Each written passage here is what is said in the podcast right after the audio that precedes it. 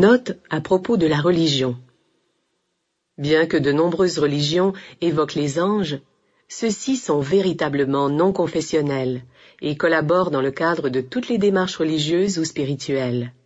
Donc, pas besoin de changer vos croyances pour travailler avec eux. La représentation traditionnelle des anges vient des religions monothéistes, soit le judaïsme, le christianisme et l'islamisme les fondements de la foi ont été posés par le patriarche Abraham. Ces trois religions intègrent la tradition des anges, qui offrent messages et protection à leurs chefs et à leurs adeptes. Les religions polythéistes ont des déités angéliques, mais non ailées, qui sont les mêmes pour tous. Dans les religions panthéistes, les membres croient que Dieu est partout, y compris dans la nature. En général, ces voies spirituelles travaillent avec les anges et les archanges et les traditionnels, ainsi qu'avec les déesses, les élémentaux et d'autres déités.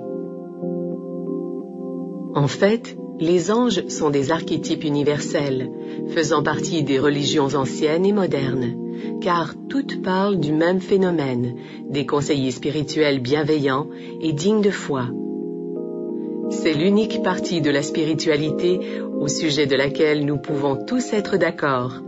Tout le monde les aime.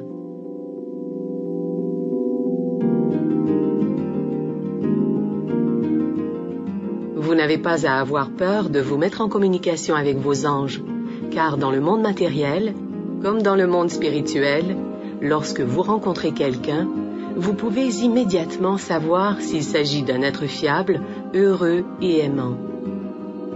C'est pour cette raison que vous reconnaîtrez leur carte de visite, qui se compose d'amour pur et divin.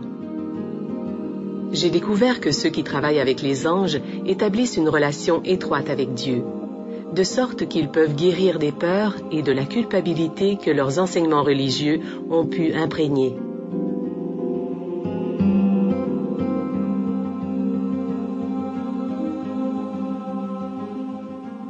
Compréhension de la loi du libre arbitre. Dieu a fait don à chacun du libre arbitre, ce qui signifie que vous pouvez prendre vos décisions et agir selon vos croyances personnelles. Ni Dieu ni les anges n'interféreront avec votre libre arbitre. C'est pourquoi vous devrez demander l'aide dont vous avez besoin.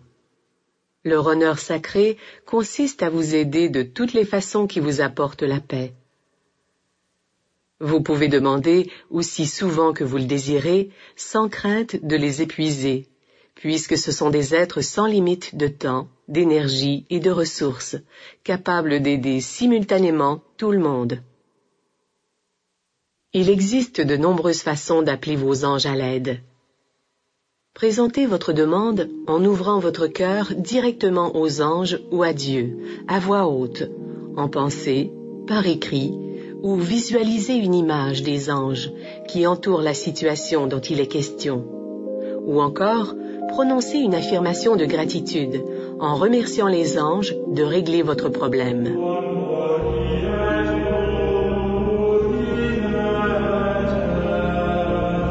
La méthode et les mots que vous utilisez sont sans importance, puisqu'ils répondent à la prière de votre cœur, qui se compose de vos véritables sentiments, désirs et questions. Ce qui importe, c'est que vous demandiez.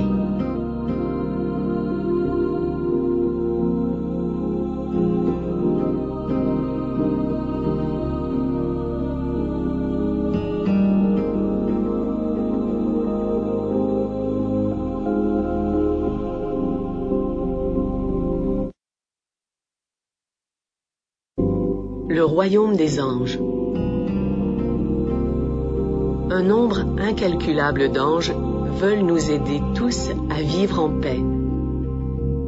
Comme les humains, ils possèdent différentes spécialisations. Voici un bref guide qui vous orientera vers les divers types d'êtres célestes désireux de vous aider. Les anges gardiens. Les anges gardiens se tiennent en permanence